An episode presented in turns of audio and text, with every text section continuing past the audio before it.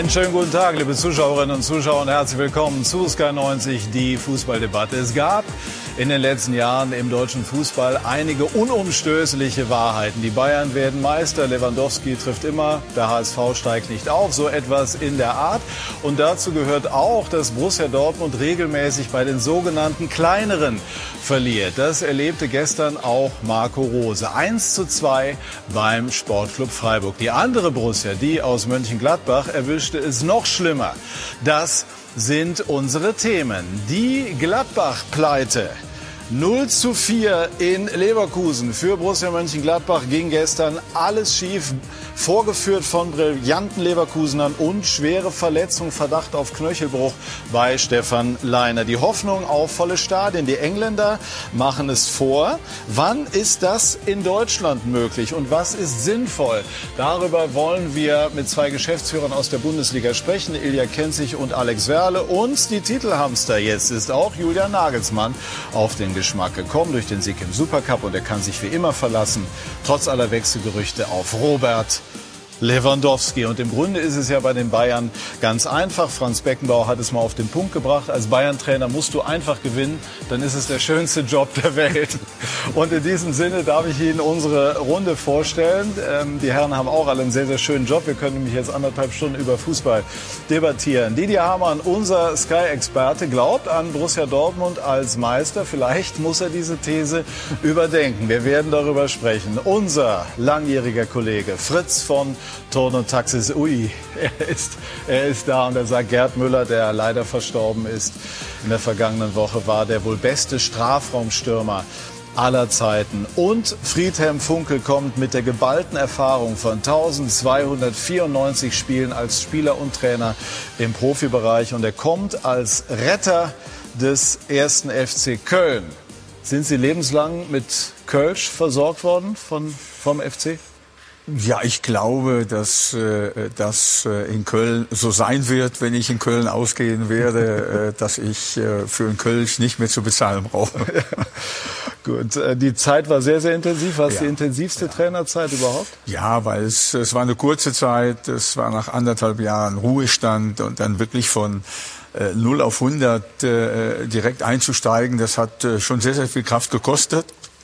Aber die Mannschaft und mein Trainerteam, die haben es mir wirklich sehr, sehr leicht gemacht. Und äh, wenn das dann am Ende so erfolgreich ausgeht, äh, dann ist es natürlich eine wunderschöne Sache für beide. Ja, so gesehen haben es die Kölner Ihnen zu verdanken, dass Sie heute beim FC Bayern antreten dürfen. Darüber wollen wir natürlich auch ausführlich sprechen, nachher im Verlauf dieser Sendung. Aber jetzt über das, was wir gestern beim Topspiel erlebt haben. Fritz, die Gladbacher sind richtig untergegangen in Leverkusen. Ähm, welche Gründe könnte dieser Systemabsturz, denn das war es ja, gehabt haben? Also die, die rätseln ja auch noch ein bisschen, aber die Fakten sprechen irgendwie für sich. Äh, und hier, da ist ein Trainer, der weiß, äh, äh, wenn er ein Spiel vorbereitet und wenn man sich einstellt auf so ein Spiel und weiß, was auf einen zukommt in Leverkusen und du merkst nach dem Anstoß, hoppla, die sind nicht bei 100 Prozent, vielleicht nur bei 60 oder 70 Prozent. Das siehst du beim ersten Fehlpass, das siehst du beim ersten Zweikampf. Da hast du sofort gemerkt, ja, die sind nicht, die sind nicht da. Die sind gar nicht die da. sind nicht präsent. Aber wie kann das sein? Ja, weil die anderen so präsent waren. Ah. Das ist ja, weißt du, wenn du 60, 70 Prozent nur bringst und, und Leverkusen vielleicht 80, dann geht schon. Aber die anderen waren bei 100 Prozent. Die haben, die haben im, im, im zentralen Mittelfeld, der Palacios und der, äh, der Aranguis, äh, das sieht man ja im Fernsehen gar nicht so. Äh, Lothar Matthäus hat darauf hingewiesen. Die haben ja dem Stindl keinen Raum gelassen. Die haben über die Seiten mit zwei Mann für Trara gesorgt. Äh, dann kommt dazu, also man hat ja über Pleiten, Pech und Panne gesprochen, dann kam, äh, kam dieses erste Tor von Sommer, der auch nicht seinen besten Tag hatte. Und, und, und. Also es kam alles zusammen und trotzdem, das fand ich so gut von, äh, in der Aussage des neuen Trainers, der mir extrem gut gefallen hat. Das war für mich übrigens ein Höhepunkt der Trainer. In der Tonalität, in der Art und Weise, wie er sich äh, präsentiert hat, wie schlüssig er gesprochen hat und wie fair er hinter, hinterher war. Gesagt hat, wenn der Elfer drin ist vom Stindl. Also der Seoane, ne? Der, Seoane. Der, der Meistertrainer. Dann könnte, hätte sich das Spiel ja. auch noch drehen können. Das haben wir millionenfach ja. erlebt. Ja. Also der war auch fair und so weiter. Aber Leverkusen hat auf einer anderen Ebene gespielt. Mhm. Hat den Gladbachern das viele Lob, dass es zu Recht gegeben hat, Didi? Nach dem Spiel gegen die Bayern. Vielleicht nicht gut getan. Eine Aussage von Lars Stindl führte so ein bisschen in diese Richtung. Ja, das weiß ich jetzt nicht. Das Lob haben sie sich ein Stück weit verdient gegen die Bayern. Das haben, da haben sie gut gespielt. Wobei man natürlich auch gegen die Bayern sagen muss, sie haben die erste Viertelstunde hervorragend angefangen, haben das 1-0 gemacht. Und dann haben die Bayern, die in der ersten Hälfte ordentlich nicht glänzend gespielt haben, fünf oder sechs hundertprozentige Chancen gehabt. Also da auch, auch in Gladbach hätten die Bayern schon drei oder vier führen können zur, zur Pause. Äh, das hat sich dann erst gedreht mit der, mit der Einwechslung von Tyram. Und gestern, wie es der Fritz sagt, äh, wenn du nach zehn Minuten 2-0 hinten bist, dann ist es natürlich schwer. Dann äh, muss Leiner runter, dann verschießt du den Elfmeter, ähm, dann kommt eins zum anderen. Und dann darf man natürlich nicht vergessen, dass die Leverkusener eine richtig gute Mannschaft haben. Also die haben äh, in allen Mannschaftsteilen sind sie hervorragend besetzt. In der Defensive jung. Da muss man mal schauen, mhm. wie schnell sie da wachsen, wie schnell sie lernen. Und wenn man sieht, wer dann von der Bank noch kommt, ähm, also die Leverkusen haben die richtig gute Truppe und ich hoffe, dass sie, also gestern haben sie gezeigt, was sie können, dass jetzt wirklich mal über 34 Spiele das auch zeigen. Er ist bei denen ja letztlich genau dieselbe Frage wie in Dortmund. Es muss einfach Konstanz mhm. in diese Leistung. Wir, die Glapperer waren natürlich gestern bedient. Das war der berühmte gebrauchte Tag. Wir haben ein paar Stimmen.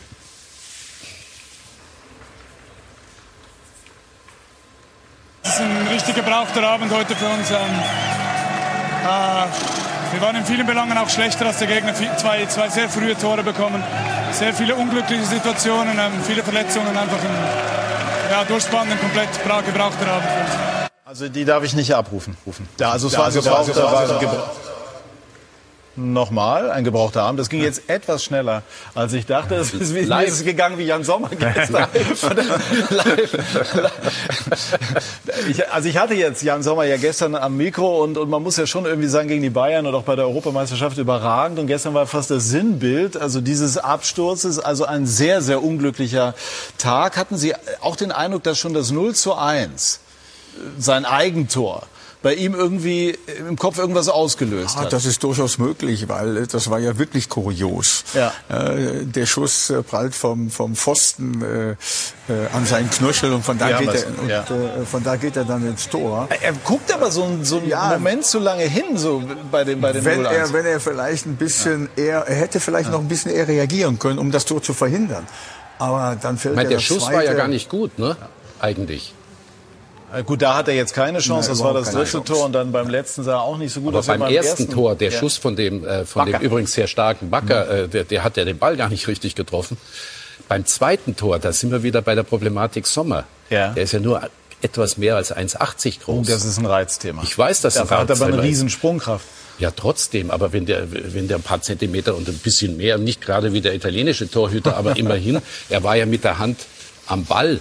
Äh, äh, dann hätte er den Ball halten können. Ja. Also da kommen all diese Dinge zusammen. Und äh, der Sommer, du hast auch gemerkt bei, bei einigen Situationen, wo er den Ball noch mal fallen lässt und so, das mhm. kennt man von ihm nicht. Mhm. Äh, aber ich meine. Aber es ist interessant, ne, dass so ein Mann, so ein klasse Mann, dann doch auch offensichtlich im Kopf einiges zu verarbeiten hat. Ja gut, aber dann sind wir halt dabei. Es ist auch nur ein Mensch. Er war bei der Europameisterschaft fantastisch ja. und hat äh, Gladbach trotz dieser vielen Gegentore ja, viele Punkte gerettet. Ich finde es einen tollen Torhüter, aber er ist mir mindestens fünf, sechs Zentimeter zu klein. Ja, er hat ja auch gegen Bayern München ein überragendes Spiel ja, gemacht. Natürlich. Sonst, sonst wäre Bayern ja relativ früh, wie Didi das ja, gesagt ja. hat, schon drei ja. oder vier eins in Führung gegangen. Er hat einfach einen schlechten Tag gestern gehabt. Ja. das muss man einfach sagen. Ist ja, ist ja ein guter Torwart. Ja, also das, das, das, das erste es sieht dumm aus, aber da ist er wie angewurzelt, steht er da. Also vielleicht hätte er dann, war er vielleicht noch nicht früh im Spiel, nicht hundertprozentig im Spiel. Beim zweiten würde er ein Stück weit in den Schutz nehmen. Der, äh, ich glaube, der Schütze ist, Diaby ist 16 Meter entfernt. Mhm. Er steht drei, vier Meter vom Tor. Das heißt, die Distanz sind 10, 12 Meter. Ja, er kommt hin. Also ich würde da nicht vom Fe Fehler sprechen. Ich würde sagen, er schaut vielleicht unglücklich aus. Aber ich glaube nicht, dass man ihn da für das zweite Tor verantwortlich machen kann. Aber dann bist du halt 2-0 hinten. Dann verschießt du einen Elfmeter, das dritte ist abgefälscht und dann ja, dann war das Spiel gelaufen. Aber es ist halt wie die Mannschaft insgesamt. Es, betrifft nicht nur die Feldspieler, die nicht da waren, die zweikampfschwach waren, die, äh, die nicht gut verschoben haben und so weiter. Und dann ist der Torhüter, vielleicht ist bei der Anfahrt irgendwas passiert. Du fragst ja manchmal nach, sind sie gut ins Stadion gekommen oder so. Mhm. Ich weiß nicht, was da war. Aber ich meine, der Friedhelm wird das sagen. Es wird alles vorbereitet und äh, man ist eingestellt. Und die Mannschaft ist dann nicht da. Das gilt ja für Dortmund ähnlich. Spürst du das als Trainer schon in dem Moment? Man kann sich das doch eigentlich am zweiten Spieltag gar nicht vorstellen. Ich meine, sie sind gegen Bayern Bayern gut reingekommen, haben eine gute Mannschaft, fahren nach Leverkusen. Leverkusen ist keine Laufkundschaft. Und irgendwie hat man das Gefühl, ja, man findet ja. irgendwie keinen Zugriff auf dieses Spiel. Ja, ich weiß nicht, ob er das schon nach ein oder zwei oder drei Minuten äh, letztendlich sehen kann. Ich glaube, dass äh, durch die schnelle Führung der äh, Leverkusener da schon eine gewisse äh, Verunsicherung bei dieser Mannschaft schon da war. Mhm. Ja, und äh, dann kommt eben der verschossene Elfmeter irgendwann dazu. Und die, die, die Leverkusener haben es ja wirklich richtig gut gemacht. Das darf man ja auch nicht vergessen. Ne? Und äh, dann ist es so, wie gestern der eine oder andere sagt, es war heute einfach ein gebrauchter Tag. Wir alle kennen das. Wir, wir beide waren auch Spieler. Wir haben auch manchmal äh, Spieler auf den äh, Platz äh, gebracht, wo der gesagt hat, verdammt normal, du kommst überhaupt nicht in die Gänge ja, und suchst nach den Gründen, aber du findest überhaupt keinen Grund. Aber du das, kommst nicht ins Spiel. Wie ist das als Trainer? Äh, analysiert man danach oder sagt man, Gott, das war so ein Tag, den lassen wir jetzt einfach so durchrauschen, wir konzentrieren uns auf den nächsten Aufgaben? Nee, natürlich spricht man darüber, natürlich analysiert man das, natürlich hat man Gruppengespräche, Einzelgespräche, um äh, das eben so wenig wie möglich in den nächsten Spielen äh, äh, vorkommen zu lassen. Mhm. Das ist ja auch ganz klar. Mhm. Und dann muss man das aber abhaken und dann müssen sie halt schauen, dass sie äh, das nächste Bundesligaspiel wieder erfolgreicher gestalten. Ja, wie weit kann es Sie Ja, bitte. Ja, und, und dann kommt natürlich noch eine, eine andere Sache dazu. Du hast jetzt Tyram, der gestern angefangen hat, der gegen die Bayern hervorragend gespielt hat, als er reinkam. Hat ein Angebot anscheinend von Inter Mailand, also das steht in den Sternen. Dann hast du den Kapitän Ginter, der noch kein Angebot hat. Der Vertrag läuft aus. Das heißt, das sind schon mal zwei Spieler oder zwei Stützen, die vielleicht im Kopf ich möchte nicht sagen, andere Gedanken haben. Wenn du auf den Platz gehst, natürlich bist du da. Nur dann läuft's schlecht und dann hast du vielleicht nicht diese, diese letzte Entschlossenheit oder diese letzte Verbundenheit. Und äh, gerade im Fall Ginter könnte ich mir vorstellen, dass er nicht sehr amüsiert darüber ist. Max Eberl hat ja gesagt, ich mache lieber kein Angebot als ein schlechtes. Mhm. Er ist seit einigen Jahren da. Er ist deutscher Nationalspieler, Stammspieler, ist aus der EM als einer der wenigen Deutschen, glaube ich, mit äh, sehr viel oder mit erhobenem Haupt herausgekommen.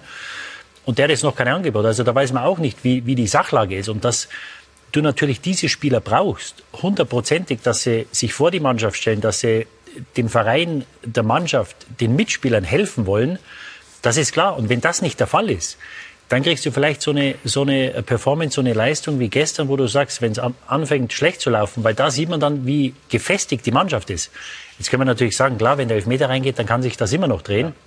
Aber dann sind sie doch, wenn man über 90 Minuten das Spiel anschaut, muss man sagen, da sind sie sang- und klanglos untergegangen. Ginter war wohl sogar leicht kränklich, hat sich zur Verfügung gestellt, musste dann, äh, dann runter. Ja. Verstehen Sie, Fritz, die Vorgehensweise von Eberl? Ich meine, Nationalspieler Mitte 20 ist ja nicht ohne Risiko, ihm jetzt kein Angebot zu machen, wenn er dann vom Hof gehen soll. Ja, aber das haben ja alle. Selbst Bayern München hat ja irgendwie Probleme. Die wollen die Tolisso noch anbringen, die brauchen für rechts hinten noch jemanden und so weiter. Wir haben noch sieben, acht Tage.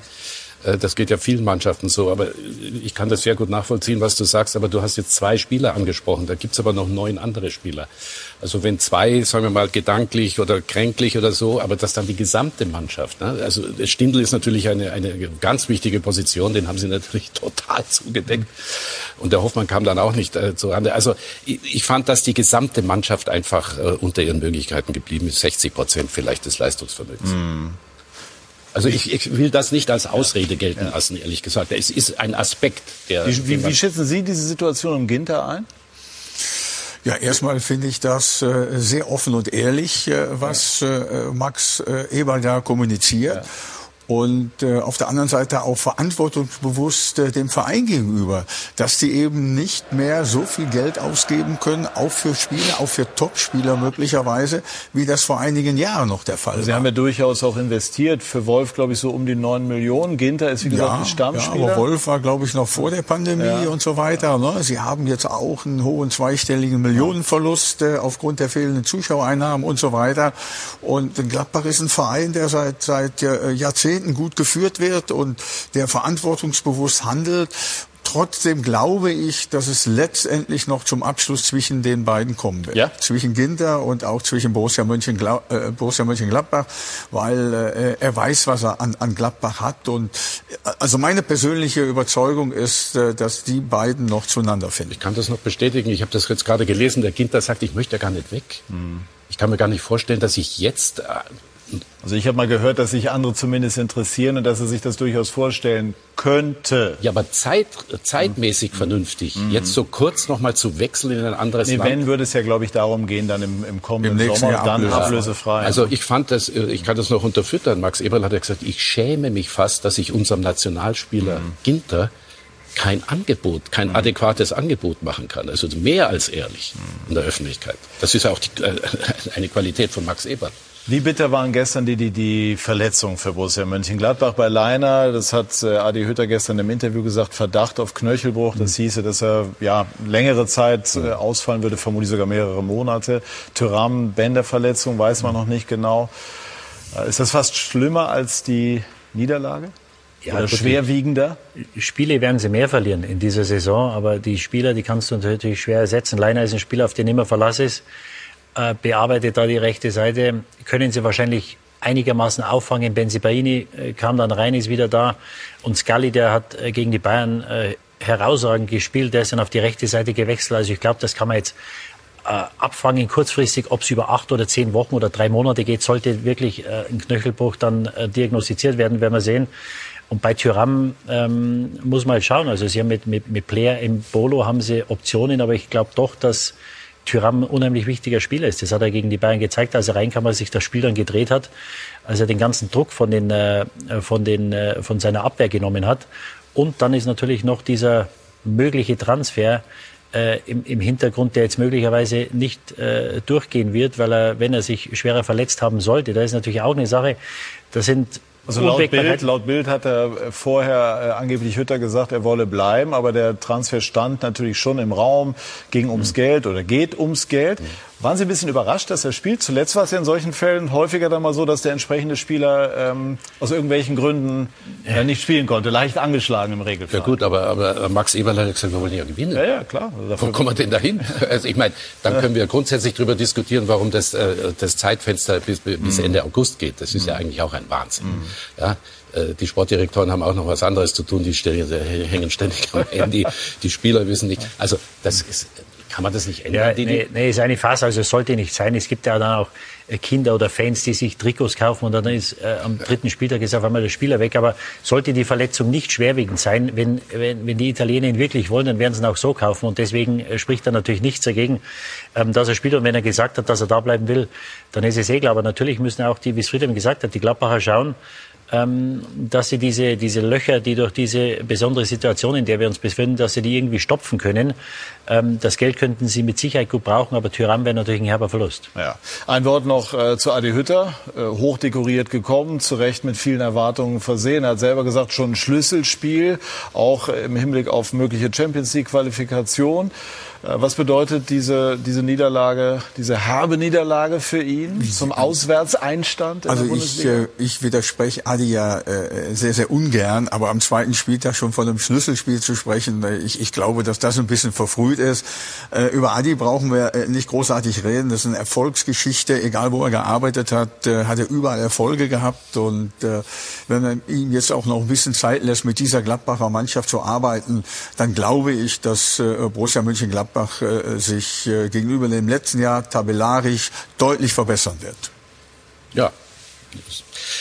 Ich schaue eher noch, noch mal auf Leverkusen. Wir haben ja äh, berichtet, also wir, es ist nicht anzunehmen, dass sie jedes Mal so ein Spiel machen können. Aber, aber ich hoffe auch inständig. Traust du ihnen was ganz Großes zu? Ja. Mit dem Trainer. Ja? Der Trainer hat mich überzeugt. Der ist, der ist ja auch, was die Taktik angeht, viel variabler als Bosch äh, ja, beispielsweise. Ja. Äh, da haben sie, glaube ich, wirklich einen Glücksgriff gemacht. Also Respekt äh, Rudi Völler und Simon ja. Rolfes. Nochmal, also der Nachfolger ja von Adi Hütter bei den Young Boys Bern, ne? Als auch eine Erfolgsgeschichte. Drei Jahre hintereinander. Hast du den gestern gehört? Ich sag's nochmal äh, in den Interviews vorher und nachher. Diese, äh, in der Tonalität, in, in der ganzen Art und Weise, wie er, wie er sich präsentiert hat ich war begeistert. Also über das Spiel hinaus war das für mich das Highlight. Gut, nach einem 4-0 geht es, glaube ich, leichter von der Hand als Trainer. Als er war auch nach dem 1-1 bei Union gut. Dem Spiel, ja. er war auch letzte Woche gut. Traust du den, äh, oder trauen Sie den, den Leverkusenern auch äh, sogar ein Wörtchen im Meisterschaftsrennen zu? Wir müssen vorsichtig sein. Wir haben hier vergangene Woche gesessen, die Dortmunder sehr gelobt und Leverkusen hat man auch schon oft genug erlebt. Da müssen die Bayern mitspielen. Also da müssen die Bayern mitspielen. Ich glaube, dass die Leipziger äh, darf man nicht abschreiben. Ich glaube, dass sie irgendwo unterm Radar die wenigsten sprechen über die Leipziger. Sie haben mit Silva jetzt einen Spieler, der ist ein spielender Mittelstürmer. Hat gesehen, was er für einen Wert für die Mannschaft hat am Freitag. Äh, und die Leute sagen, naja, mit Nagelsmann hat es nicht geklappt, wie soll es mit Marsch klappen? Also ich glaube, dass die Leipziger wirklich bis zum Ende oben dabei sind. Und den Leverkusen traue ich es auch zu. Sie waren ja, wären ja, glaube ich, Herbstmeister gewesen letztes Jahr. Hätten sie gegen die Bayern ja. unentschieden gespielt oder haben sie in der letzten Minute das Spiel verloren. Und dann ging es richtig bergab in der Rückrunde. Aber wenn man sich den Kader anschaut, da sind sie für mich besser bestückt als die Gladbacher, wahrscheinlich auch als die Wolfsburger, als die ganzen Mannschaften um sie herum. Also ich traue es also, ihnen zu. Trainer gefällt mir auch sehr gut, ist ein Sieger, er hat schon gezeigt, ja. weil die Leute sagen, naja, es war in der Schweiz, aber da musst du auch erstmal Meister werden und äh, deswegen, ich traue Ihnen einiges zu den Leverkusen. Also Sie waren ja jahrelang, bevor Leipzig kam, waren Sie ja zwischen zwei und vier. Mhm. Nie Meister, wie wir mhm. wissen, aber zwischen zwei und vier. Dann kam Leipzig dazu, dann waren Sie eher zwischen vier und sechs. Hm. Ich glaube jetzt wieder zwischen zwei. Gehst wieder in die Richtung. Na gut. Ganz groß wäre dann noch eine Ziffer ja. weiter, aber äh, es ist der zweite Spieltag. Wir behalten die Kontenance und äh, sprechen über Borussia Dortmund gleich, die äh, gegen Frankfurt brillierten, dann gegen äh, Bayern unglücklich, äh, aber nicht unverdient verloren und gestern enttäuscht und viele sagen, beim BVB ist es irgendwie immer dasselbe. Gleich mehr dazu bei Sky 90, die Fußballdebatte. Wir sind zurück. Herzlich willkommen zurück bei SK90, die Fußballdebatte. Wir sprechen über Borussia Dortmund und über die Niederlage gestern äh, in Freiburg. Äh, also der erste große Schwung, Didi, aus dem Frankfurt-Spiel ist verflogen. Und äh, man fragt sich, warum verfallen die Dortmunder immer wieder in dasselbe Muster? Unerklärlich. Also natürlich kannst du gegen die Bayern ver verlieren. Ähm, ich habe sie als Meister getippt, die Dortmunder, weil ich dachte, dass sie in der Breite vielleicht etwas besser oder breiter aufgestellt sind als die Bayern. Die Bayern haben am, unter, Woche, unter der Woche eindrucksvoll gezeigt, dass sie die bessere erste Elf haben. Ich glaube, das steht außer Frage. Ob sie die besseren 2022 haben über die Saison, werden wir sehen. Ähm, aber jetzt gestern nach Freiburg zu fahren, wo sie ja vor drei oder vier Monaten schon mal verloren haben unter Terzic, es ist unerklärlich. Und, und äh, sie haben ja nicht nur verloren, Sie haben verdient verloren. Ja, also sie hatten einige Chancen in der ersten Hälfte, nachdem sie in Rückstand gegangen sind. Nur die, äh, das Anschlusstor fiel dann in der 59. glaube ich. Du hattest die letzte halbe Stunde nie das Gefühl, dass sie ein zweites Tor machen. Und das kann einem Meisterschaftsanwärter oder Aspiranten kann es nicht würdig sein. Sie hatten dann einen Abschluss durch Haaland, den er äh, fünf oder zehn Meter über das Tor schießt. Ähm, aber das, das war nichts. Also das war, das war nichts. Äh, muss man natürlich den Freiburgern Lob äh, zollen. Sie haben das hervorragend gemacht, herausragend, wie so oft unterstreicht. Aber für eine Dortmunder Mannschaft, die da hingeht, wo Aufbruchstimmung war, schießt fünf Tore gegen Frankfurt, du sagst so, Reus sagt, nee, nee, dieses Jahr, wir wollen nicht Zweiter werden, wir haben die Truppe, wir haben die, den Kader zusammen, um Erster zu werden. Und dann am zweiten Spieltag so eine Leistung, äh, sehr ernüchternd. Ja, ich glaube, dass es natürlich auch, du hast äh, die Freiburger schon gelobt, äh, natürlich mit der Spielweise, mit der Art und Weise, äh, wie Freiburg gegen Borussia Dortmund gespielt hat, äh, zusammenhängt. Das ist natürlich A, erstens Haaland keinen Platz zu geben. Das ist die Grundvoraussetzung, um gegen Borussia Dortmund Erfolg zu haben. Sie haben super verteidigt, sie haben sich äh, weit in die eigene Hälfte zurückgezogen, haben dann selber natürlich immer wieder versucht zu kontern und haben mit einer Leidenschaft gespielt, die du einfach auf den Platz bringen musst, wenn du gegen eine so gute Mannschaft spielst. Eintracht Frankfurt hat zu sehr und viel zu viel mit Fußball gespielt. Haben die Räume gehabt und die, die hätten auch noch viel mehr Tore schießen können, die Frankfurter. Selbst die, die Bayern, Dortmunder. selbst die Bayern haben es gegen Dortmund mhm. etwas verhaltener angehen lassen, als sie es in Borussia Mönchengladbach gemacht haben. dort haben sie ein 4-1-4-1 gespielt, nur mit Kimmich auf der 6 und dann mit Müller und Goretzka auf der 8. In Dortmund haben sie mit Goretzka und Kimmich auf der 6 gespielt und nur Müller auf der 10. So, damit standen sie schon mal viel kompakter und in dem Spiel hat Haaland, glaube ich, ein oder zwei Möglichkeiten gehabt, nicht mehr. Aber ist, ist es wirklich so einfach? Dann zu sagen, wir geben Haaland keinen Platz? Also ist Dortmund so abhängig von Haaland, dass also das einfach, als einfach ist, reicht? einfach ist das natürlich nicht. Du musst die Bereitschaft der, der Spieler von gerade von dem Beispiel letztes Jahr in Augsburg, zweiter Spieltag, 2-0 hat Augsburg gegen Borussia Dortmund gewonnen keine einzige Chance für die für die Borussia, für die Borussen, obwohl die 70 oder 80 Prozent hm. Ballbesitz gehabt haben. Ja. Das ist nicht entscheidend. Entscheidend ist, wie kann ich mich durchsetzen. Ja. Ja? Und das ist auf engem Raum für Haaland zurzeit noch unheimlich schwer. Der braucht Platz, der braucht Raum, der braucht die Tiefe. Und wenn du ihm die nicht gibst, dann ist es schon ein Problem auch für Borussia Dortmund. So, jetzt sind wir aber beim nächsten Problem. Wenn das mit dem Haaland nicht klappt, das ist ja nachvollziehbar. Äh, Streich hat ja vorher gesagt, wir haben ein ganz klares Konzept. Wenn das aufgeht, haben wir eine Chance. Wenn es nicht aufgeht, kann es auch ein Debakel geben. Das ging auf. Wenn also der Haaland nicht klappt, wo ist der Reus? Ich brauche ja Führungspersönlichkeiten. Ich meine, er war ja äh, ohne Verletzung, eine gute Vorbereitung, hat er gesagt, mit Reus, also fast ein neuer Spieler, ne? als Kapitän, jetzt geht der voran, jetzt, äh, dann muss der halt in die Bresche springen und einige andere mehr. Wobei er ja in der vergangenen Halbserie doch oft genug auch bewiesen hat, dass er durch seine Leistung durchaus auch führen kann, beispielsweise ja, auch im aber Pokal. konstant musst du, du mm. brauchst Konstanz, sonst kannst du die Bayern nicht packen. Die haben die besten Nerven und wenn sie haben die besten ersten elf, dann wird das einfach nichts. Wir hören mal ein paar Stimmen. Die Dortmunder waren natürlich gestern bedient und äh, Christian Streich hören wir auch. Haben Sie das Ihren Spielern gerade schon so gesagt? Kompliment an alle? Haben Sie die alle schon gelobt? Ja, das habe ich gemacht. Ja, ich kann Ihnen nur, äh, wenn man verliere und wenn man nicht gut gespielt hat, rummotzen. Ich sollte ja schon auch mal loben, wenn ich so gut gespielt habe. Das habe ich gemacht. Haaland-Bild oder irgendwas?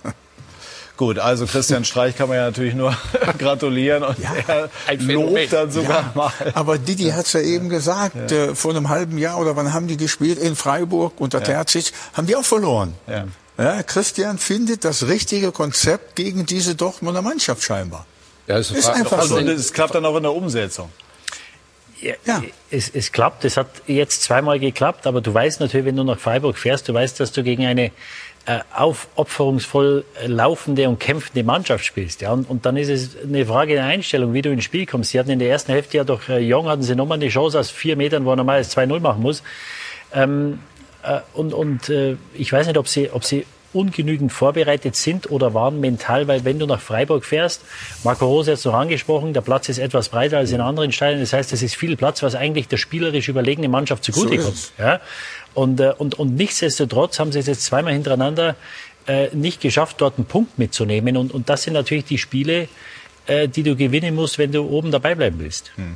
Also jetzt habe ich äh, eben schon eine Aussage der Dortmunder angekündigt von äh, Akanji, die hören wir jetzt. Wie kriegt man das aufgearbeitet? Ja, genauso wie man nach einem Sieg äh, weitermacht. Man analysiert die Fehler, die man gemacht hat. Heute natürlich einige mehr wie gegen Frankfurt, aber das darf einfach nicht passieren, dass wir hier Punkte liegen lassen ähm, wenn wir Anspruch, Ansprüche haben, oben mitzuspielen ähm, um die Champions League Plätze. Das, das, das, darf uns, das darf, wie gesagt, uns nicht passieren, aber wir hatten auch genug Chancen vorne. Das aber wir auch. können halt nicht jedes Mal erwarten, dass wir drei oder vier Tore schießen. Und Hat wir auch keiner erwartet. 1 und 2-0 gewinnen. Und, ähm, ja, nee, das ist, das ist kein Vorwurf an Sie. Das äh, ist äh, Vorwurf an mich und an meine Mannschaft. Wir müssen okay. dürfen weniger Tore kriegen. Gut, also es ist ja also temperamentvoll analysiert. Akanji hat oft genug gute Leistung gebracht und dennoch kommt man immer wieder an diesen Punkt. Friedhelm Funkel hat ja gesagt, also taktisch ist das durchaus zu erklären, aber da muss es doch für die Dortmunder andere Möglichkeiten geben, sich zur Wehr zu setzen, auch wenn die Freiburger hervorragend eingestellt worden sind. Denn klar ist, wenn man ganz oben mitspielen will, muss man solche Spiele für sich entscheiden. Darf sie auf keinen Fall verlieren jedenfalls. Es ja. ist doch eine Frage der Mentalität. Das hören die Dortmunder nicht gerne, aber es wird natürlich immer wieder reingeworfen. Ja, was denn sonst? Was denn sonst? Was, was soll es denn sonst sein? Qualität. Ja, ja aber willst du aber mir jetzt sagen, dass die Freiburger bessere Mannschaft haben wie die Dortmunder? Nein. Du kannst, du kannst gegen die Freiburger Hochachtung, was, was Christian mhm. Streich mit der Truppe macht.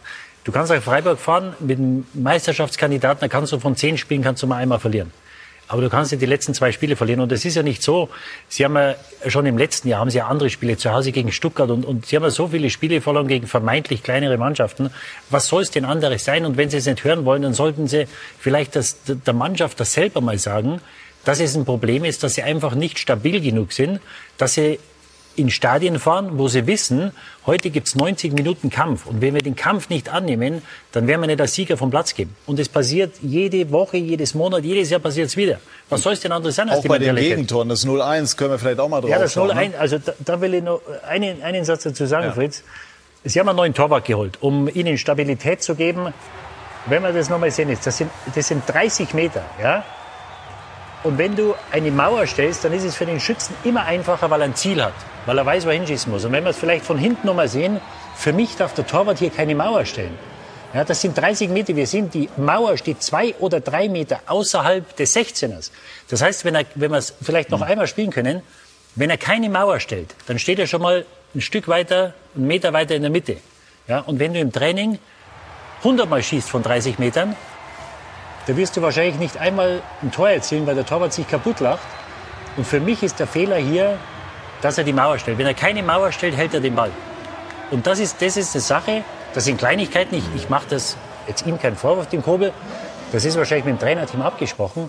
Nur aus der Entfernung, wenn einer mit dem Innenspann schießt, da kannst du, wie gesagt, im Training kannst du 100 Mal schießen, mhm. da wirst du nicht einmal ein Tor schießen. Und, mhm. und wie gesagt, wenn du die Mauer stellst, dann gibt es dem Schützen ein Ziel, wo er, wo er, wo er anzuvisieren hat. Und es macht es für den Schützen auch ein Stück weit einfacher. Und die andere äh, positive Sache, die dabei ist, dass der Torwart natürlich in der Mitte steht und nicht im, im langen Eck. Ähm, und wenn er in der Mitte steht, hält er den Ball. Das wird ja, ja häufig diskutiert. Auch ganz ne? klar, der, der, der, der Kobel steht einen halben Meter zu weit in der anderen Ecke. Äh, wenn er nur einen halben Meter weiter zur Mitte steht, dann hält er diesen Ball. Mhm. Und mit der Mauer gebe ich dir recht, äh, äh, da hast du natürlich als Schütze ein Ziel, wo du rüberschießen kannst und wo es dann letztendlich einfacher wird, wenn du den Ball so optimal triffst, wie, er, wie der Griff, wo ihn jetzt getroffen hat. Das ist natürlich optimal. Muss man natürlich auch sagen, von zehnmal schießt er den vielleicht nur einmal so. Ja, und, und die andere Sache ist, wenn du eine Mauer stellst von 22 Metern, dann stellst du die Mauer, um eine Ecke abzudecken. Und wir, wir sehen ja oft, sagen wir ja, das ist zu nah am Tor, dass der Schütze mhm. den Ball über die Mauer bringt und das er wieder runterbringt. Mhm. Mit den heutigen Bällen, mit den Schuhen, mit, dem, mit der Schusstechnik, die viele Spieler haben, da gibt's 100 Spieler in der Bundesliga, die aus 28 Meter in der Lage sind, den Ball über die Mauer zu mhm. schießen und ihn wieder runterzuholen. Gut, ja? es ist natürlich, das ist ein interessanter Punkt, interessantes Detail. Dennoch einmal äh, letztlich auf den Punkt gefragt, kann Borussia nur punkten im Grunde, wenn Haaland vielleicht auch und Reus, aber vor allem Haaland in Form sind und treffen. Hängen Sie zu sehr an der Form, an der Treffsicherheit von Haaland? Also das ist mit Sicherheit ein ganz großer Faktor. Es ist ein ganz großer Faktor. Ich meine, er hat im letzten Jahr, wie viele Tore hat er gemacht? 28, 26 oder so. Daran sieht man ja schon, dass er äh, maßgeblich äh, für den Erfolg äh, ja im Grunde verantwortlich ist. Wenn man es schafft, diesen Spieler eben äh, äh, ein Stück weit auszuschalten. Ganz kann man es nie. Freiburger haben es gestern äh, mehr als als 90 Prozent haben sie ihn ausgeschaltet. Ja, dann wird es schwer. Marco macht auch seine Tore, aber aber wer sonst noch? Wie, ja. ist, dann, wie, ist, dann, wie, wie ist das dann im Vergleich zu Lewandowski? Haaland wenig Platz? Also für mich persönlich kann man die zum jetzigen Zeitpunkt überhaupt noch nicht miteinander vergleichen. Ja, Lewandowski ist, ist ein, zwei Stufen höher. Ja, ganz klar. Der ist viel komplexer. Ja, der ist äh, erfahrener. Der, der, der erkennt Situationen noch viel besser. Er kann sich auf engem Raum, kann er sich äh, wunderbar durchsetzen. Das kann er noch nicht. Er ist der bessere Kombinationsspieler. Er lässt sich auch jetzt mittlerweile seit ein, zwei Jahren, wir haben ja gerade, du hast ja früher auch immer so vom Individualisten gesprochen, der sehr egoistisch ist, äh, auch äh, der Robert Lewandowski. Mittlerweile ist er ganz anders geworden. Er ist ein Mannschaftsspieler geworden, lässt sich zurückfallen, äh, spielt für die Mannschaft auch dann mal auf dem Flügel, äh, äh, ein Stück weit äh, äh, sogar in der eigenen Hälfte und kommt dann mit einer unglaublichen Wucht wieder im richtigen Moment in den Strafraum. Mhm. Siehe 1-0 in Dortmund, äh, äh, Flanke von der linken Seite und er kommt mit Anlauf und köpft den Ball zum 1-0 ins, äh, ins Tor. Er ist für mich der komplette Spieler. Ja, und deswegen ist es aus meiner Sicht unfair, die beiden miteinander vergleichen zu wollen. Ich glaube einfach, dass Lewandowski der klar bessere Spieler zurzeit noch ist. Eine ganz kleine Anmerkung noch. Es ganz kurz zwei Minuten Nachspielzeit, okay. weil, weil es gerade spannend Sancho. ist. Sancho war ein Mann, der natürlich Trara gemacht hat und Wirbel gemacht hat über die Seite und auch torgefährlich war und auch vorbereitet hat. Könnte sich äh, noch als äh, schwierig ausstellen. Gut, aber auch mit Sancho sind solche Spiele verloren worden. Abschließend ja, zu Borussia Dortmund, Didi, Wort zum Trainer. Hat das auch, kennt das Phänomen, hat es gestern, dem Ergebnis nach jedenfalls und auch der Leistung zum Teil nach, noch nicht abstellen können. Warum nicht? Nee, das ist richtig, weil äh, nochmal zurückzukommen auf Haaland, wenn du gegen tiefstehende Mannschaften spielst, dann musst du auch mal ein Kopfballtor machen. Mhm. Und ich glaube, das Kopfballspiel ist vielleicht noch der größte Unterschied. Lewandowski ist der komplette Stürmer, der macht alles. Äh, äh, und Haaland, gerade im Kopfballspiel muss er sich um 100 Prozent verbessern, weil wenn du gegen tiefstehende Mannschaften spielst, wo du dann mal, gestern haben sie wahrscheinlich 20 Flanken da reingeschlagen. Mhm. Ich glaube nicht, dass er einen Kopfball aufs Freiburger mhm. Tor geköpft hat oder überhaupt einen Kopfball gewonnen hat. Also das ist auch eine Sache, wo er sich verbessern muss, dass du gegen tiefstehende Mannschaften auch mal ein Kopfballtor erzielst. Da müssen die rauskommen, dann hast du Platz zum Kontern. Und ähm, ja, mit Rosi, wir sind jetzt, wir sind jetzt am Anfang der Saison. Äh, vielleicht sagen wir in zehn Spielen, Das war der Weckruf, den sie gebraucht haben. Vielleicht sagen wir, äh, es hat sich nichts ja. geändert. Aber natürlich, äh, also ich war sehr enttäuscht gestern, muss ich ganz ehrlich sagen. Äh, du kannst in Freiburg verlieren, kein Thema. Aber die Art und Weise, wie sie verloren haben, und dann, natürlich war es ein heißer Tag, es ist ein großer Platz in Freiburg, aber in der letzten halben Stunde, du hattest nie das Gefühl, dass sie, wie gesagt, den Ausgleich machen und das ist mir zu wenig. Und das ist für mich der größte Kritikpunkt, dass sie nicht in der Lage waren, da spielerisch Lösungen zu finden gegen eine tiefstehende Mannschaft, weil natürlich andere Mannschaften jetzt auch wissen, vielleicht hat sich doch nicht so viel oder nichts geändert unter Rose. Wir wissen, wie wir jetzt gegen die Dortmunder spielen müssen. Gestern äh, haben wir in vielen Stadien zumindest wieder mehr Stimmung erlebt äh, als im, in der vergangenen Saison. So war es auch in Bochum. Wir wollen uns jetzt gleich auch darüber unterhalten, ob wir vielleicht sogar davon träumen können, dass die Stadien bald wieder ganz voll sind. Der VfL Bochum jedenfalls hat gestern äh, das erste Bundesliga-Heimspiel seit, ich glaube, 4000, mehr als 4000 Tagen bestritten. Und es wehte ein Hauch von Maradona gestern durch das altehrwürdige Vonovia-Ruhestadion, als Holtmann zu diesem Solo ansetzte und es erfolgreich abschloss. Mit links, weil er seinem Rechten nicht vertraut. Gleich mehr dazu bei Sky 90, die Fußballdebatte.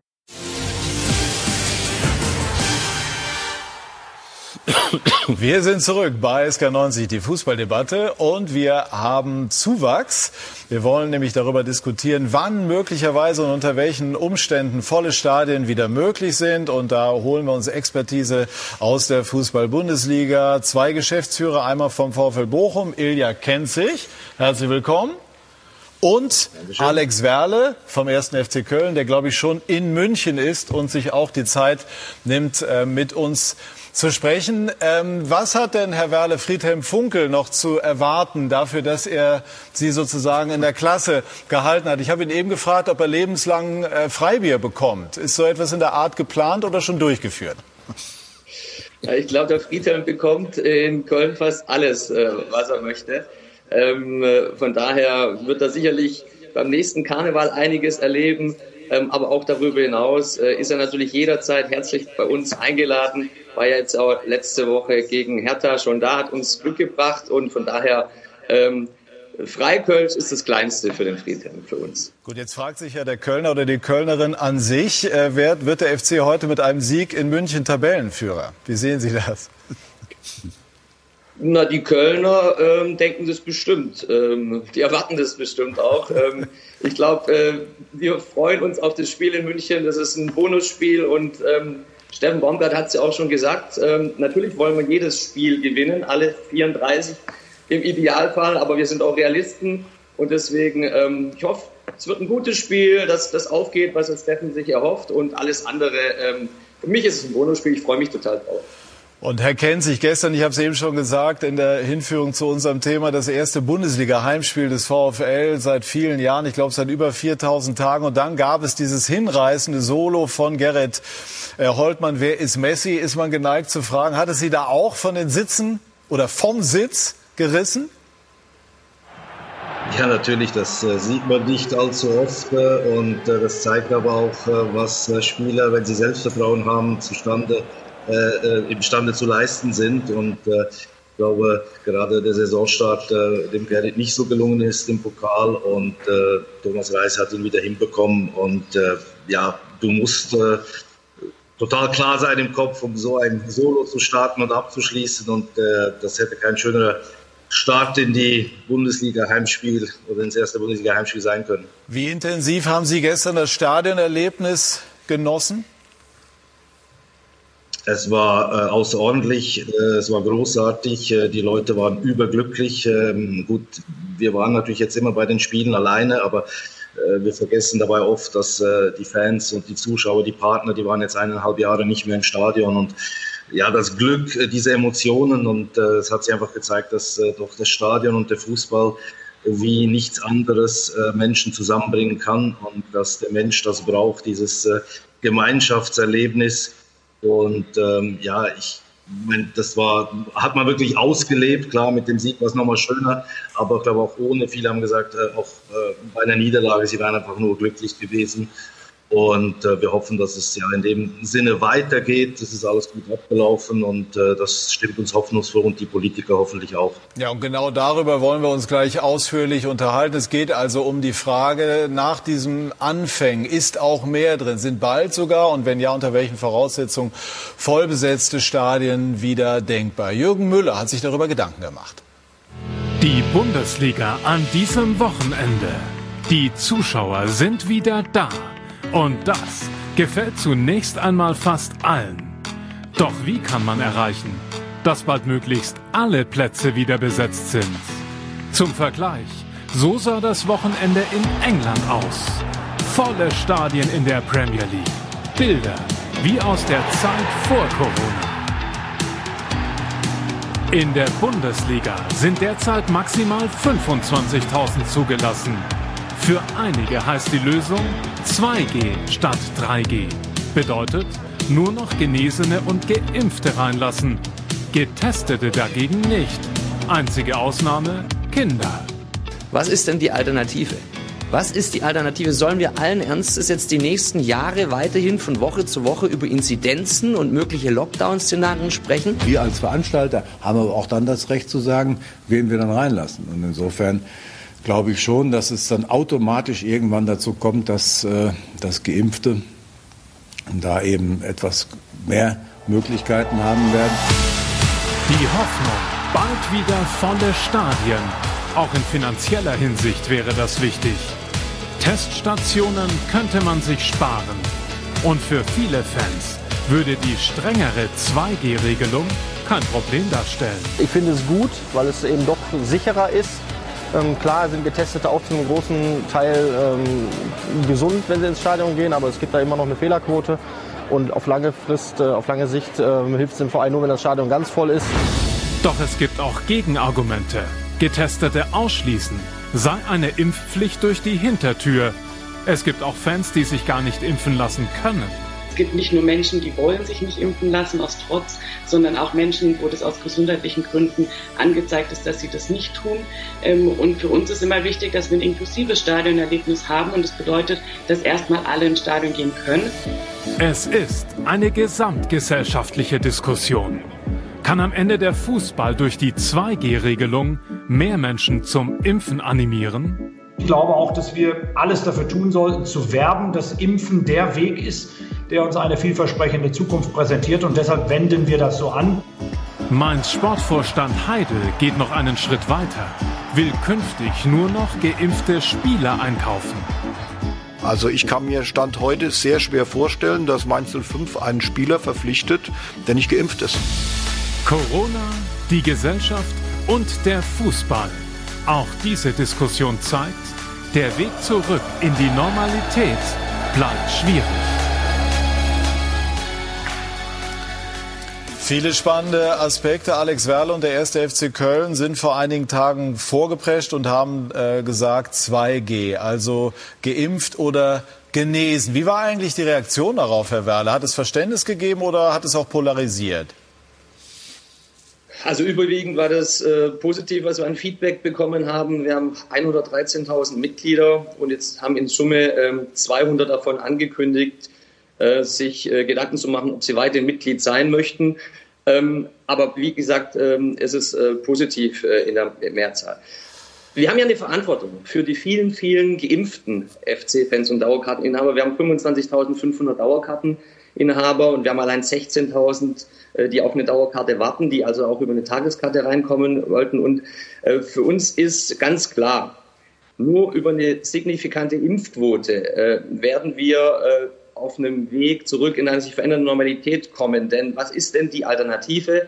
Die Alternative ist in der Tat, ähm, dass wir uns äh, von Woche zu Woche, von Monat zu Monat, auch nächstes Jahr noch, über äh, Inzidenzzahlen und mögliche Lockdown-Szenarien unterhalten. Und äh, wir haben eine Verantwortung. Wir haben eine Verantwortung für die vielen, vielen geimpften Fans. Und wenn ich, wir machen auch Ausnahmen, ich habe es gerade gehört, wenn jetzt jemand ähm, medizinische Gründe hat, sich nicht impfen lassen zu können, dann ähm, lassen wir auch einen Test zu, genauso bei Kindern auch.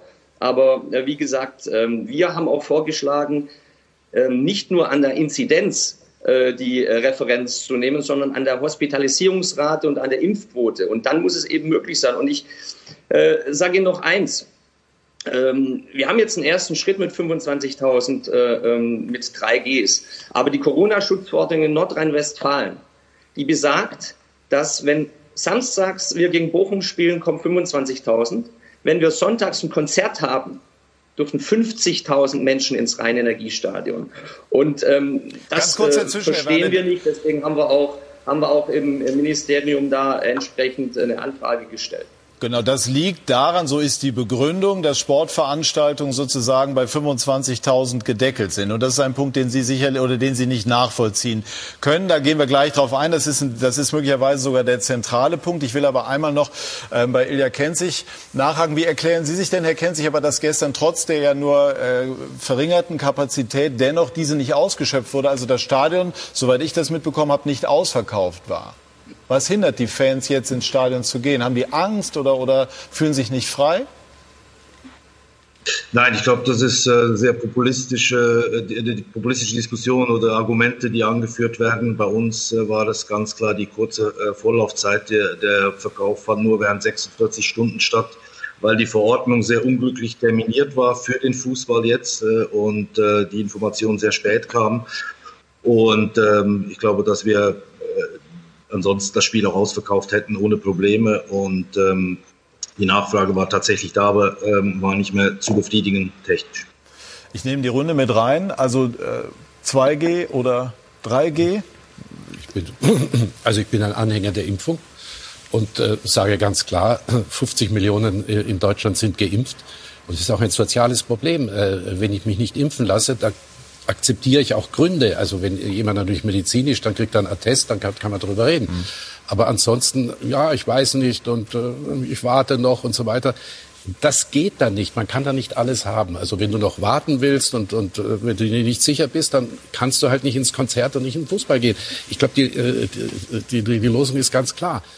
Die andere Lass Argumentation lautet eben, dass man dann äh, doch irgendwie so eine Art Impfen durch die Hintertür einführt, dass der Riss durch die Gesellschaft drohe, wo jetzt eigentlich gerade beim Fußball zusammengeführt werden soll. Nur, dass wir die Aspekte auch beleuchten. Ja, aber wie es Alexander Weller ja sagt, was ist denn, was ist denn die, die Alternative? Die, die, die, ich glaube, die Problematik mit den Schnelltests ist doch immer, du kannst einen Test haben, der ist 24 Stunden alt. Das heißt ja nicht, wenn du ins Stadion gehst, dass du negativ bist. Ja, das reicht, wenn du eine Person siehst. Das heißt, und du bist dann positiv, wenn du ins Stadion gehst. Und es gab ja diese Diskussion, als wir vor sieben, acht Monaten mit dem Impfen anfingen. Da ging es dann, die Leute haben sich aufgeregt, dass die Restaurants aufmachen nur für die Geimpften. Dann hat es geheißen, naja, wir müssen ja vorsichtig sein, wenn jeder ein Impfangebot hat, dann können wir das machen. So, ich glaube, mittlerweile hat jeder ein Impfangebot. Wenn du dich heute impfen lassen willst, dann kannst du dich impfen lassen. Das heißt, es steht jedem frei, sich impfen zu lassen. Übrigens auch mobil, gestern auch in Leverkusen, ja. ein Impfbus, wo die mhm. Leute ja. sich spontan impfen lassen können. Und deswegen sehe keinen Grund, warum die Vereine das nicht machen können oder machen sollten, weil du musst natürlich die wirtschaftliche Situation sehen. Und dass Leute sagen, die sich nicht impfen lassen wollen,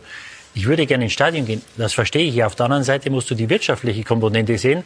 Bei den Vereinen, den gibt es dann vielleicht in zwölf oder 18 Monaten nicht mehr, wenn wir diese, äh, diese Restriktionen weiterhin aufrechterhalten. Und deswegen habe ich da volles Verständnis, was die Vereine machen. Und das ist für mich der einzige Weg zurück in eine normale Stadionatmosphäre. Jetzt möchte ich den Punkt aufgreifen, Alex Werle, den Sie eben angesprochen haben. Also ähm, die, die Konzerte, was Sie auch gut finden, vermutlich dürften voll sein, aber Fußballstadien äh, eben nicht. Wie werden Sie sich dazu verhalten? Naja, wir haben ja ganz klar gesagt, äh, unsere These ist, ähm, wir wären bereit, über die Thematik 2G mit einer neuen Referenz aus Hospitalisierungsrate und Impfquote und Inzidenz darüber nachzudenken. Wir, wir, wir akzeptieren ja, dass über allem die Belastungsgrenze des Gesundheitssystems steht. Aber wir müssen festhalten, die Hospitalisierung ist stabil und äh, ich bin da komplett beim äh, Didi Hamann, denn es ist doch so, dass die Delta-Variante ganz klar zeigt, dass die Tests eben nicht mehr so zuverlässig sind. Das ist auch wissenschaftlich mittlerweile erwiesen. Von daher haben wir auch eine Verantwortung den vielen, vielen Geimpften, die dann ins Stadion kommen wollen. Und es ist insgesamt so, äh, wir, wir reden heute über Fußball, aber der gesamte professionelle Sport in Deutschland scheint offensichtlich nicht die Lobby zu haben. Ich gebe Ihnen ein anderes Beispiel. In der Längstes Arena in Köln passen 18.000 Menschen rein. Die Kölner Haie dürfen auch nur 50 Prozent, also also 9000 äh, Fans dürfen in die Längstes Arena. Ein Losmer Singe, also eine Singveranstaltung, ist zugelassen für 18.000 Menschen. Also 18.000 Menschen, die singen, sind zugelassen, aber beim Eishockey nur 9.000. Wer versteht es denn noch? Und deswegen müssen wir als professioneller Sport Lösungen, Maßnahmen finden, haben wir eine Verantwortung. Deswegen ist unser Ansatz, wenn dann schon nicht mit 3G 50.000 möglich sind, weil offensichtlich der Sport nicht die Lobby hat, dann aber bitte schön mit 2G. Und deswegen haben wir auch äh, uns mit dem Ministerium auseinandergesetzt. Das wird jetzt geprüft und äh, dann werden wir beratschlagen, was wir machen, äh, wenn diese Prüfung negativ ist. Würden Sie gegebenenfalls klagen? Das sind äh, Dinge, die äh, müssen wir intern äh, bewerten, die müssen wir auch juristisch äh, bewerten. Aber nochmal, ähm, unsere vielen, vielen geimpften ähm, und genesenen Fans haben auch die Erwartungshaltung an uns, dass wir Lösungen finden, dass sie wieder reinkommen, dass wir auf einem Weg in eine veränderte Normalität auch Planungssicherheit wieder haben für die Zukunft. Weil eins ist doch auch klar, Corona, dieser Virus wird uns noch die nächsten Jahre beschäftigen. Und äh, wenn wir das nicht hinbekommen, über die nächsten Monate da Lösungen zu finden, dann wird der gesamte professionelle Sport, der Fußball, der Handball, Eishockey, Basketball vor existenzielle Herausforderungen kommen. Und deswegen bestreiten wir genau diesen Weg. Also bei, verstehe die Aussage nur, dass der, dass der professionelle Fußball jetzt keine Lobby hat. Ich glaube, also den Eindruck würden jetzt nicht alle teilen. Da konnte man im letzten Jahr sicherlich auch zu anderen äh, Einschätzungen kommen, wenn man auch an die Bilder von der Fußball-Europameisterschaft denkt und, und wenn man bei Theatern oder bei, bei äh, auch Restaurants nachfragt, werden die sicherlich auch nicht sagen, dass, dass sie eine ganz starke Lobby hatten. Ich verstehe aber den Punkt, den Sie meinen mit 2G, nur um es einmal einzuordnen. Wie groß ist der Druck, Herr Kennt sich für den VfL Bochum, jetzt möglichst bald auch wieder Stadien äh, das Stadion auslasten zu können und auch die entsprechenden Einnahmen dann zu generieren? Naja, man muss genau, äh, was Sie zuerst gesagt haben, aufgreifen. Äh, die Politik hat dem Fußball vertraut und es ist jetzt an dem Fußball auch der Politik zu vertrauen. Und die aktuelle Verordnung in NRW zumindest ist ein großer Fortschritt.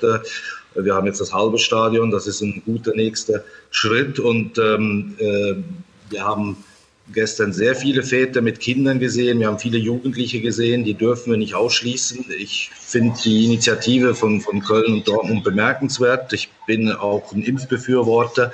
Aber es kann jetzt nicht sein, dass die anderen Clubs, die sich an die Verordnung der Länder halten, äh, als unverantwortlich dargestellt werden. Und die Diskussion, ähm, dass fehlende Zuschauereinnahmen die Clubs ähm, an ihre Grenzen bringen, die halte ich für, für scheinheilig. Ähm, ich meine, Dortmund kann den Haaland verkaufen. Äh, andere Clubs machen Millionentransfers, zahlen Millionengehälter.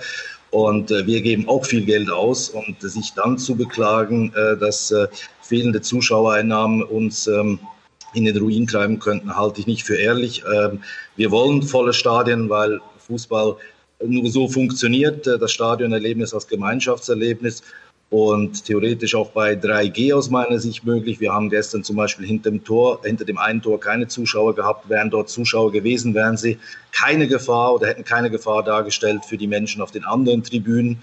Äh, ansonsten saß man ohne Abstand zusammen. Das ist auch erlaubt. Also die Diskussion ist schon viel komplexer. Wir sind keine Virologen. Und deswegen äh, würde ich sagen, Gemach, äh, die Schritte äh, waren jetzt in die richtige Richtung und äh, wir sind optimistisch. Aber ähm, der Fußball muss aufpassen, sich jetzt nicht, äh, dass er nicht mit der Moralkeule kommt und eben auch äh, scheinheilig ähm, auf fehlende Einnahmen verweist. Denn äh, ja, das, das, das greift zu kurz, dann über 2G fehlende Einnahmen zu rechtfertigen. Fühlen Sie sich angesprochen, Herr Werle, mit diesem Vorwurf der Scheinheiligkeit? Nee, äh, überhaupt nicht. Äh, ich, wir haben ja mit dem Ilja Kensig auch einen Austausch schon gehabt zu diesem äh, Thema. Ähm, man muss einfach mal festhalten, dass ein Traditionsverein wie der erste zu Köln, der immer mit einem vollen Haus plant, weil wir eigentlich immer ausverkauft sind. Corona hat für uns in anderthalb Jahren äh, 66 Millionen Euro Umsatzverlust bedeutet. Und äh, wenn man auch jetzt mit 25.000 Zuschauern, die wir jetzt auch für die Hinrunde eingeplant haben, fehlen uns trotzdem wieder äh, 9 Millionen Euro. Ähm, und äh, von daher muss man immer schauen, was ist in der Basisplanung drin und ähm, was muss ich dann davon eben entsprechend ähm, abziehen. Aber mir geht es jetzt einfach auch darum, dass wir schon auch eine Verantwortung haben für die vielen, vielen anderen äh, professionellen äh, Sportclubs und da müssen wir als Fußball aus meiner Sicht eben auch definitiv vorangehen und deswegen machen wir das auch. Und wie gesagt, darüber hinaus ist es so, dass wir von Anfang an gesagt haben, weil das sehe ich schon so, wie der Kollege äh, Kenzig, dass wir die Generation äh, der Jugendlichen nicht verlieren dürfen. Deswegen sagen wir ja auch, 6- bis 16-Jährige dürfen nach wie vor mit einem Test ins reine Energiestadion.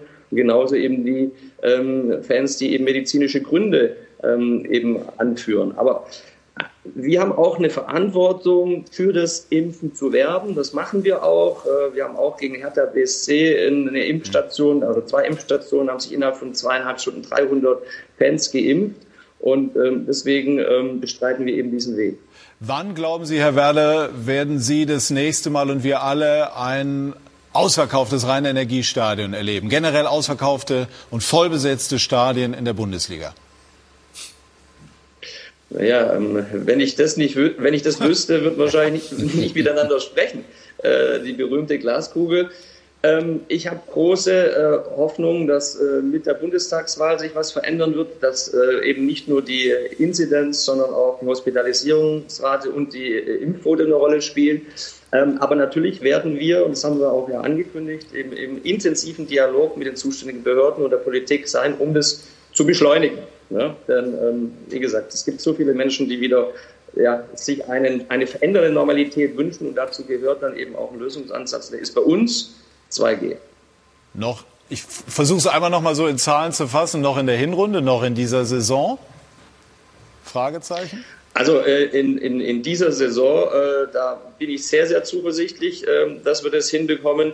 Ich wünsche es mir aber natürlich auch, dass wir spätestens im Herbst äh, dann auch da eine Lösung finden, dass wir wieder, äh, dass wir über äh, 50.000 äh, Zuschauer sprechen können. Denn wie gesagt, wie würden Sie das denn Ihren Kindern erklären, ähm, dass zu dem Konzert 50.000 Zuschauer zugelassen sind?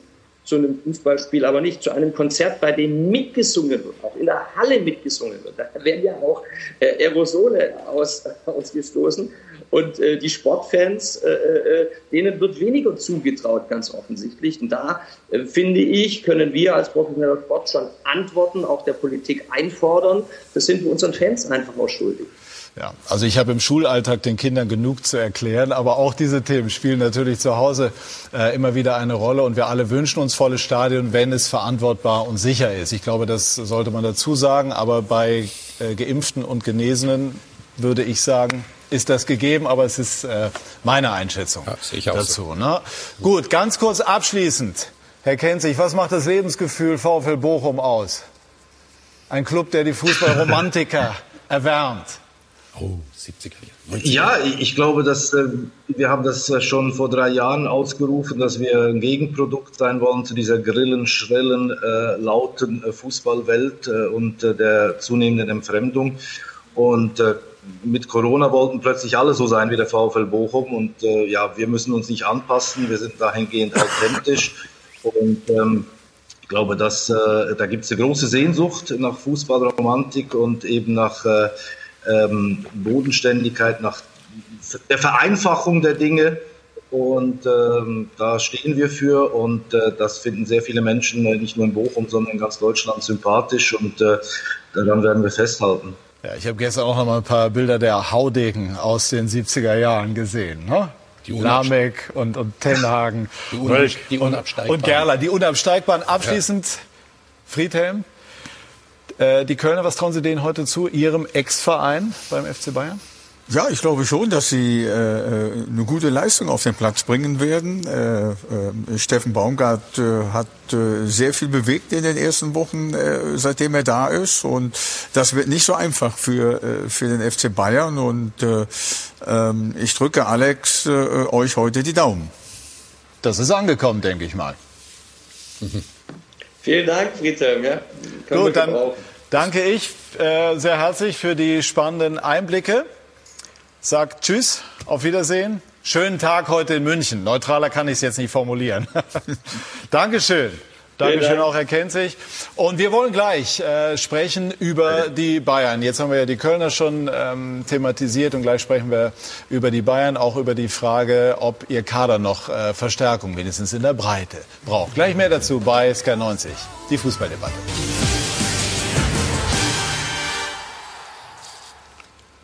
Wir sind zurück bei SK90, die Fußballdebatte, sprechen über den FC Bayern, der heute gegen den ersten FC Köln antreten wird. Und dort wird äh, Gerd Müller, der am vergangenen Sonntag verstorben ist, geehrt werden in Gestalt von Reden beispielsweise von Herbert Heiner und Uli Hoeneß.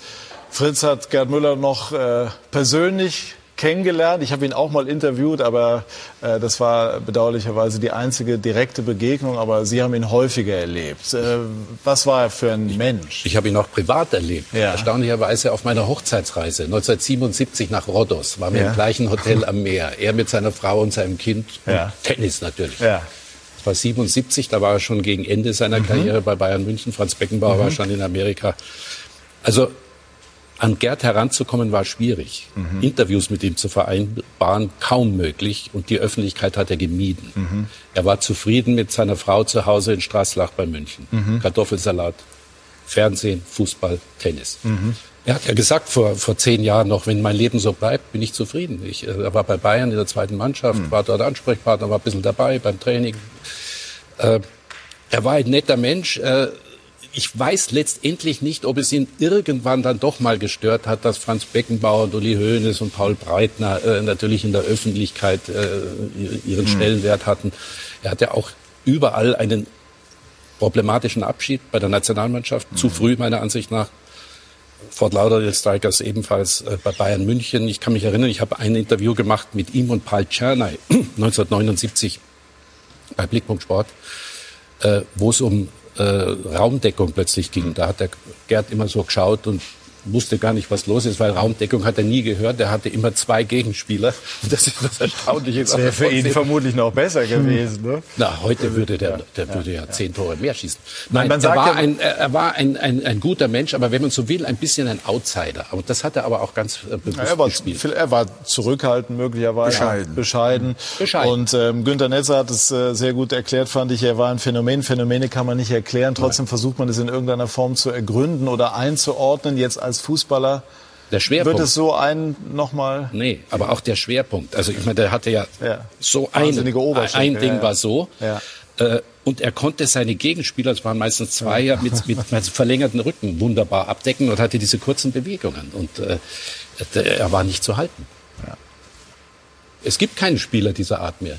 Nee, ich, ich habe ja ein, ein, ich, ich hab das große Glück gehabt, ich habe selber noch gegen ihn gespielt. Ja. Ist das ein Glück 75, gewesen? 75 mit. War das ein äh, Glück?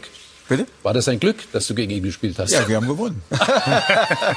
Nein, Peter, ich habe ihn da auch so ein bisschen kennengelernt. Das war 75, wir sind mit Oerdingen aufgestiegen. Die Bayern kamen bei uns äh, äh, in die Grotenburg und äh, Gerd Müller macht natürlich sein Tor, ne, aber Lorenz Günther Köstner hat zwei gemacht und da haben wir 2-1 gegen die großen Bayern gewonnen und und das war einfach, äh, Gerd Müller gegenüberzustehen, das war was Besonderes. Ne? Weltmeister ja da, da, schon gewesen, die war gerade die große Zeit der Bayern, wo sie dreimal hintereinander den Landesmeisterpokal gewonnen haben. Also da hat man schon aufgeschaut, auch wenn er nicht so groß war. Ja? Aber das war schon ein toller Typ. Ja, und dann sagt man ja immer, er war ein Torjäger, aber fußballerisch nicht besonders gut. Das ist ein, ein, ein, ein großes Missverständnis. Ich war ja oft beim Training und man hat es ja auch im Spiel gesehen, wenn er mit Franz Beckenbauer das Spiel aufgezogen hat. Der konnte auch einen feinen Fußball spielen. Die Doppelpässe so war waren ja, die Doppelpässe waren ja, ja auch legendär. legendär. Beckenbauer auf Müller Absolut. und dann. Nein, nein der konnte schon Fußball spielen ja. und er war mit 1,75 auch in der Luft extrem stark. Gutes Timing. Bayern werden ihm heute äh, ein ehrendes Andenken ja. bereiten. Das äh, werden sicherlich auch bewegende Momente werden. Ein, ein, ganz großer Held in ihrer Vereinsgeschichte, Franz Beckenbauer, hat ja mehrfach gesagt und auch danach gehandelt, Uli Hoeneß, auch ohne ihn wären wir alle nicht da, also die Bayern, äh, wo sie dann gewesen sind und jetzt immer noch sind und versuchen dann auch in der Zukunft erfolgreich zu sein, reicht der Kader der Bayern, auch in der Breite, um die ambitionierten Ziele dieses Clubs in dieser Saison zu erreichen oder müssen Sie noch was tun? Also für die Liga mag es reichen, für die Champions League wird es, glaube ich, schwer. Weil du wirst, äh, es war, glaube ich, letzte Woche hat sich das Champions League-Finale gejährt. Das heißt, die haben jetzt innerhalb von zwölf Monaten haben die dieses Champions League Turnier gespielt, haben eine Saison gespielt, haben eine Europameisterschaft gespielt. Und die Bayern hatten ja, ich weiß nicht, 10, 12, 14 Spieler mhm. bei der Europameisterschaft. Die Spiele werden nicht weniger. Ähm, und deswegen international, so für die Champions League wird es, glaube ich, schwer. National mag es reichen, aber ich gehe davon aus, dass sie mindestens noch ein, zwei holen. Ob jetzt Sabitzer der Spieler ist, den sie brauchen für das Geld, ich weiß es nicht. Also ich, äh, ich wäre da vorsichtig. Wenn alle fit sind, dann wird er nicht spielen. Ja? Und als Backup für 20 Millionen und dann das Gehalt noch dazu, da wäre mir zu teuer. Ja, aber und, du willst ja die Champions League gewinnen. Ja, ja, aber du musst natürlich schauen, dass das finanziell machbar ist. Und, und ich denke halt, solange Tolisso da ist, wenn Tolisso geht und du kriegst Geld für den, dann ja. ist das wunderbar, dann ist du eins zu eins. Nur, du hast Tolisso noch da, den du nicht verkauft bekommst. Und ich denke halt, dass sie irgendwann anfangen müssen, aus der Akademie da mal ein Spieler. Der Angelo Stiller mhm. ist jetzt nach Hoffenheim gegangen, im Sommer hat super gespielt im ersten Spiel gegen Augsburg. Das wäre dann der vierte Spieler im zentralen Mittelfeld. Da muss ich den Jungen mal reinschmeißen. Und wenn er halt dann, äh, wenn zwei verletzt sind, dann lasse ich den spielen. Die müssen in der Lage sein, 10, 15 Spiele zu machen. Sie schaffen es ja für andere Vereine auch. Und wenn ich bei den Bayern nicht spielen kann als junger Spieler, dann kann ich nirgends spielen. Ja? Und deswegen müssen sie dringend, wir sehen, was die Spanier, was mit Messi passiert ist, Paris, was die Engländer ausgeben. Sie müssen jetzt anfangen, aus der Akademie da ein, zwei Spieler einzubauen, sonst wird es auf die nächsten Jahre unheimlich schwierig. Gut, auf der anderen Seite braucht man natürlich auch Spiele, die sofort funktionieren. Sabitzer, wenn man sich mal vorstellt, Kimmich und oder Goretzka ja, würden ausfallen, wäre natürlich eigentlich der, der ideale Mann dafür. Würde das nicht doch Sinn ergeben? Wobei man sagen muss, also die Bayern, es heißt, die Bayern müssen erst verkaufen, bevor sie das machen. Leipzig will deutlich mehr als 20 Millionen, wie man so hört. Und äh, das müssen die Bayern natürlich genau überlegen, die jetzt in Corona-Zeiten auf die Finanzen Also ich glaube schon, dass es Sinn machen würde, Sabitzer zu holen. Hm. Aber hat es richtig gesagt, wenn alle fit sind, spielt er nicht. Ja, der, der, an Goretzka und Kimmich führt ja kein Weg dran vorbei. Mhm. Ja, und an Müller, äh, an Müller letztendlich auch nicht. Die drei sind gesetzt. Auf der anderen Seite können die nicht 70 Spiele im Jahr machen. Das ist auch zu viel. Und der ein oder andere von den dreien äh, äh, am ehesten leider Goretzka, der ja viel verletzt war, der in den letzten Jahren nur zwei oder 53 Prozent der Spiele gemacht hat, äh, braucht man auf dieser Position wirklich einen Spieler, wenn man international halbwegs mithalten kann. Hm. Ich gebe dir die recht, es wird wahnsinnig schwer. Die anderen Mannschaften haben so viel äh, investiert in, in, in, in wirklich richtig gute Spieler. Äh, da wird es für die Bayern schwer. Ich bin, der, ich bin der Meinung, in Deutschland reicht noch. Ich glaube schon, dass die Mannschaft äh, in der Bundesliga auch in diesem Jahr wieder deutscher Meister wird. Aber um international wieder ins Endspiel zu kommen, da müssen die Bayern im Rahmen ihrer Möglichkeiten. Ich finde es ja auch gut, dass die nicht 100 oder 120 Millionen ausgeben. Ich meine, das muss man ja auch mal sagen, dass die Bayern vernünftig sind, mhm. vernünftig wirtschaften und diesen ganzen Mist einfach nicht mitmachen. Ja, äh, äh, aber man muss dann auch davon ausgehen, dass sie nicht äh, äh unbedingt nochmal das Finale erreichen. Also ich finde. Würde Sabitzer helfen? In jedem Fall. Weil die wollen 54 Spiele machen in der Saison, dann würden sie beide Pokalendspiele erreichen, also Champions League und äh, deutsches Pokal. Plus Länderspiele. 54 Spiele, dann kommen die äh, Länderspiele noch dazu. Sie haben ja jetzt mit Stanicic, Stanicic, Stanicic. ja, rechts. Nagelsmann gilt ja als Bessermacher. Hm. Als solcher kam er ja auch nach München. Vielleicht kriegt er den Tolisso noch mal hin. Vielleicht äh, Stanicic. Also er geht ja ein bisschen vielleicht auf die Wege Nolens Wolens, so wie du das sagst.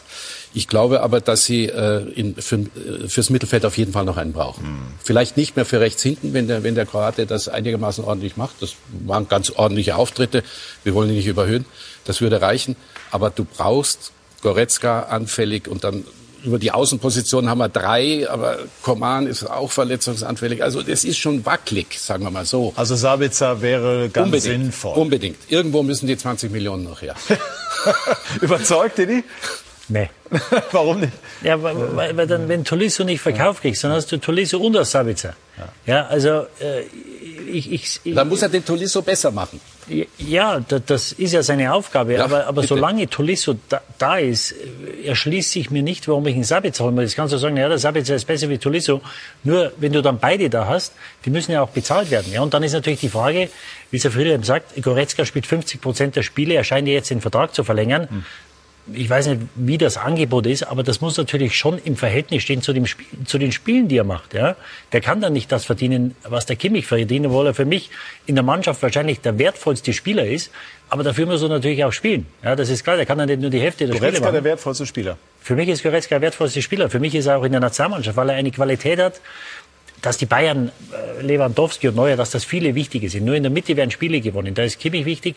Aber Goretzka hat eine Fähigkeit, die die Bayern nicht haben und auch die Nationalmannschaft, dass sie einen Spieler haben, der mal mit dem Ball am Fuß mit Tempo den, den, den Ball Also Goretzka wertvoller als Lewandowski?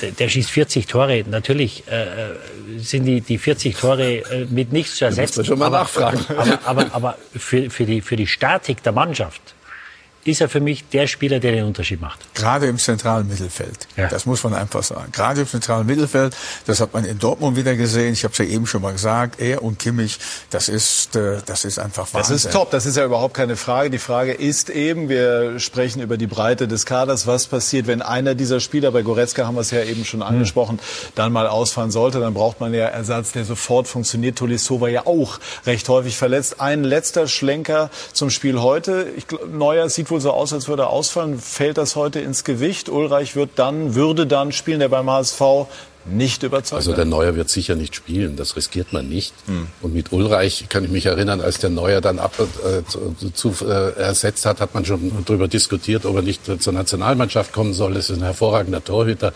Da hätte ich keine Probleme als Bayern-Coach.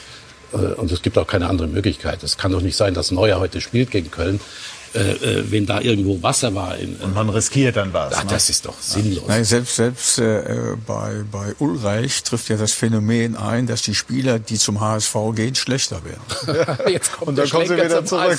Und dann, gehen, und dann genau. spielen sie ihren alten Verein wieder gut. Ich, ich, glaube, wenn wir das Thema anpacken, dann müsste ich jetzt deutliche äh, Sendezeitverlängerung beantragen. Ja. Aber es ist ein, ein sehr guter, eleganter Move Richtung Hinweise, die ich jetzt noch habe. Und da ist die zweite Liga. Und in dem Fall auch der Hamburger Sportverein natürlich ein großes Thema, denn der HSV spielt heute gegen Darmstadt 98 und äh, wird dort versuchen, mit einem Sieg den Anschluss an die Tabellenspitze zu halten. Dann haben wir in der Premier League das Match of the Week und das verdient den Namen Arsenal gegen Chelsea. Und dann haben wir natürlich Bundesliga Dein Sonntag. Also viel Programm im Sport und im Fußball bei Sky. Ich bedanke mich ganz herzlich bei dieser Runde. So das Zitat, was ich jetzt im Kopf habe, ist Goretzka ist der wertvollste Spieler der Bayern. Aus der Nummer kommst du nicht mehr raus, Didi. Dankeschön. Danke Ihnen, liebe Zuschauerinnen und Zuschauer, für Ihr Interesse. Schönen Sonntag noch. Machen Sie es gut. Tschüss und auf Wiedersehen.